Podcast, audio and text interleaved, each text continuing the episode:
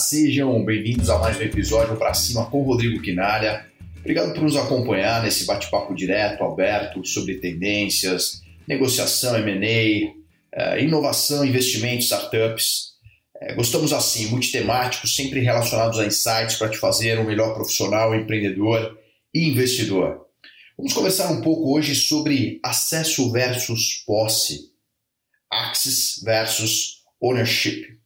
Parece algo tão simplista, mas que mudou talvez um drive de toda uma nova economia global. As gerações passadas, bisavós, avós, pais, sempre reforçaram o conceito de possuir, né, o pertencimento.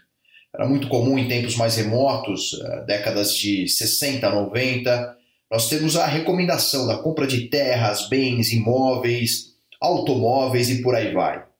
Muitas gerações que perderam tudo em guerras, estabilidades políticas, financeiras, sociais, recomendavam fortemente essa proteção, é praticamente uma meta de vida. Mas sabemos que as gerações atuais vêm rompendo essa cultura tão enraizada, esse mindset, e vem logicamente essa nova perspectiva à tona consequentemente, gerando vários novos negócios a partir dessa demanda, desse chamado e talvez desse novo comportamento e expectativas, né, hábitos de consumo. O termo access versus ownership, né, acesso versus, versus a posse, já está em discussão diariamente pelas pessoas e também pelas empresas. O que vale mais a pena? O acesso a um bem, a um serviço, eh, que seja de uma forma rápida, econômica, flexível, com comodidade, passa a ser a nova tendência, a nova trend de consumo. Não mais necessariamente possuir algo. Ostentação, posse, começam talvez a ser questionados como nunca foram. O acesso teve, logicamente, a sua percepção de valor bastante aumentada. Muitos afirmam o valor está no acesso, não mais no bem. Você acha estranho esse conceito? Você concorda? Você discorda? Segue comigo aqui nesse podcast e eu vou propor essa reflexão conjunta e objetiva com alguns casos reais. Vamos falar primeiro sobre aluguel versus co-living, Airbnb versus imóvel próprio. É o que nós falamos, acesso ao bem. Né? Qual que é o bem? A moradia. Muitas pessoas já optaram por viver em modelo de aluguel, mesmo com a condição financeira de ter seu imóvel próprio em determinada região, ou mesmo próximo ao trabalho, clientes, parceiros, escolhas do filho, família, amigos, etc. Eu conheço inúmeros casos e vocês provavelmente também. Algo até inimaginável se pensarmos em 10 anos atrás. Seja pela flexibilidade propiciada, né, o home office, o Covid fortaleceu essa necessidade, e ao turnover maior em oportunidades de empregos, carreiras mais dinâmicas que antigamente. Se você não se adapta ao bairro, à vizinhança, ao trânsito, uh, barulho, o estilo de vida noturno, diurno, os comércios em geral, você pode se mudar de uma forma mais rápida e mais barata, né? com menos vínculo. Caso chegue uma proposta de uma empresa, estudar fora do país, um trabalho no exterior, né? ou mesmo outra cidade, outro bairro, principalmente em metrópoles mais distantes, existe maior autonomia, liberdade e também velocidade para essa mudança. O ponto principal é o benefício do acesso à moradia e não possuir uma moradia própria. O acesso passa a ter mais valor perceptível do que o próprio bem. Outra opção de acesso à moradia a curto e médio prazo é o modelo Airbnb e até outras plataformas que as próprias construtoras já estão lançando. Você permite locação de quartos, espaços é, granulados de uma residência ou apartamento, até mesmo podendo dividir é, essa moradia com diversas outras pessoas, né? o conceito de co-living, né? de uma moradia compartilhada, reduzindo logicamente é, e efetivamente os custos dessa moradia e você tem essa maior flexibilidade de mudança em qualquer momento. Né? Aplicável até em alguns casos o conceito de pay-per-using, você paga apenas pelo tempo que você utiliza os recursos que se consomem, uma lavanderia, um estacionamento e assim por diante, eh, rompendo completamente os padrões paradigmas vigentes de moradia. Né? Por exemplo, a utilização apenas de segunda a sexta-feira na semana, ou quero utilizar apenas de finais de semana quando eu venho fazer um curso em determinado local. Isso te dá uma flexibilidade. E sem falar hoje que há outras opções financeiras que podem fazer frente ao retorno de aluguéis, né, que gira aí por volta de 0,3, 0,5 ao mês, percentuais do valor do imóvel, mais ou menos, ou até menores com a crise atual instaurada. Ou seja, a liquidez financeira também pode ditar essa escolha. Há uma tendência dessa nova geração uh, de deixar realmente esse dinheiro girando para coisas líquidas e decisões mais momentâneas, realmente vivendo ali o agora. É, muitos consumidores têm acesso ao bem imóvel na região que desejam, economizam dinheiro, têm autonomia e liberdade para a futura movimentação. Então, sem dúvida, o futuro se desenha cada dia mais sobre esse prisma de consumo no quesito moradia. Outro tema em grande destaque que nós temos é a mobilidade, né? acesso ao bem, transporte e mobilidade. Quando nós comparamos automóvel próprio, modelos uh, né, de ride sharing como Uber, 99, né, junto com locadoras, e além disso, micromobilidade entre uma distância de 1 a 10 quilômetros, sofreram grandes mudanças também com chegadas de bikes e patinetes compartilhados. O transporte uh, sofreu grandes impactos nos últimos anos. Né? Você olha o advento do Uber, Cabify, 99, Lady Driver, né, só para mulheres, BlaBlaCar, entre outros serviços de transporte que são mais baratos que um táxi, por exemplo. Né. A necessidade de possuir um automóvel próprio passa a não mais fazer sentido para uma locomoção, por exemplo, em pequenas e médias distâncias. Né?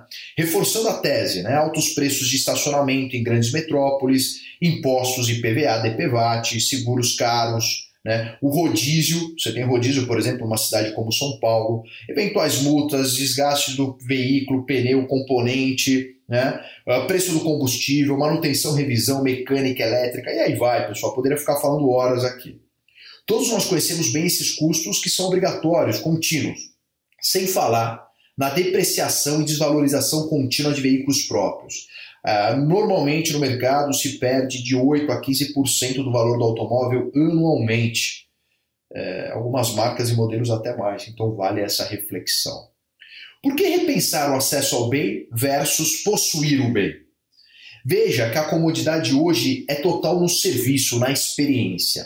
Quando você tem um tempo rápido de chegada de 1 a 5 minutos em grandes centros urbanos, em qualquer hora, via um clique, você clica, paga em dinheiro, cartão de crédito automaticamente, até mesmo modalidades caronas compartilhadas, né, diminui muito esse custo final, a comodidade está muito grande. Você gera um fator de confiança ainda maior na decisão de uso.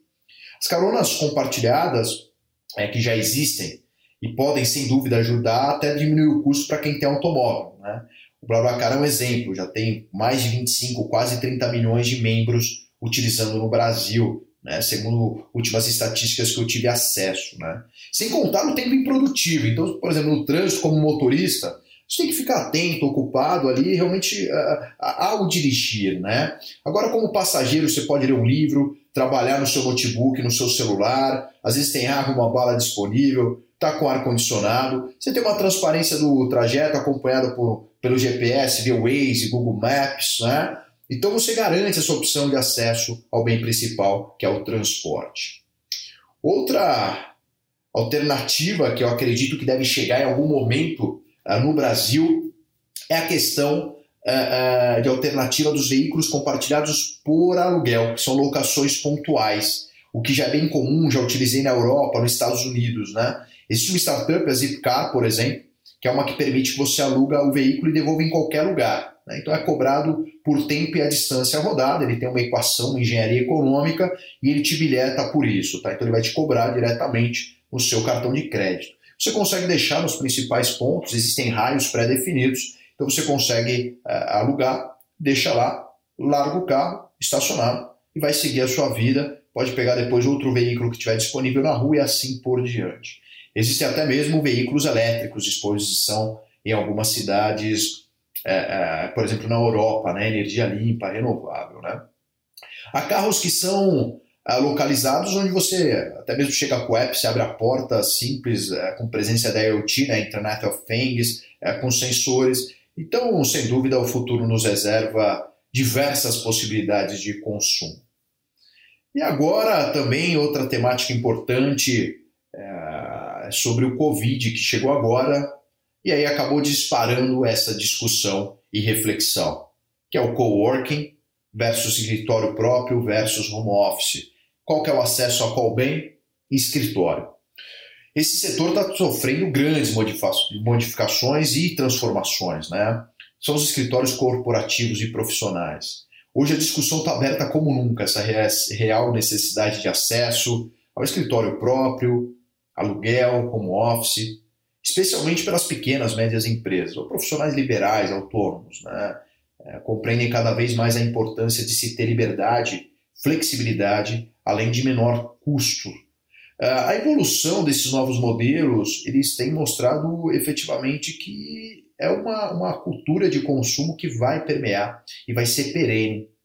Através uh, de opções, por exemplo, de uso compartilhado, você tem acesso a todos os serviços, pessoal. São baixas taxas mensais, é, mobiliário, cadeira, mesa, você pode negociar pacotes com X posições de colaboradores, períodos pré-determinados, pode ser avulsos por hora, uma sala de reunião, Wi-Fi está incluso, uh, você tem auditório para eventos, você tem café, tem água, né, tem telefonia, uh, tem recepção né, para recados, rece é, receber, por exemplo, correspondências. Né? Então, o foco passa a ser o negócio, você não está mais preocupado com questões operacionais e facility. Né? Problema no ar-condicionado, na internet, café frio, essas coisas parecem que não, mas tiram o foco do negócio uh, e você acaba, às vezes, até perdendo o foco do seu cliente. Então, isso é um serviço garantido, uma estrutura melhor provida. E quando você faz esse comparativo de custo-benefício, muitas vezes se prova como algo viável e totalmente factível, plausível.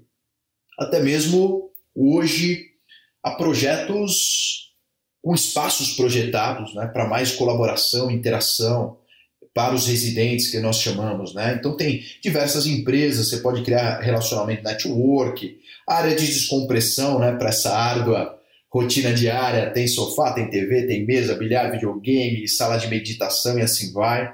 Né? Espaços mais tradicionais aos modernos, né? Muito, muitos deles focados em negócios uh, uh, de startups até. Né? Então você acha vários, várias opções aí de mercado, são inúmeros, né? a quantidade de coworking, por exemplo, uh, tematizados né? em São Paulo e, e grandes centros pelo Brasil cresceu muito, né? são inúmeros. Né?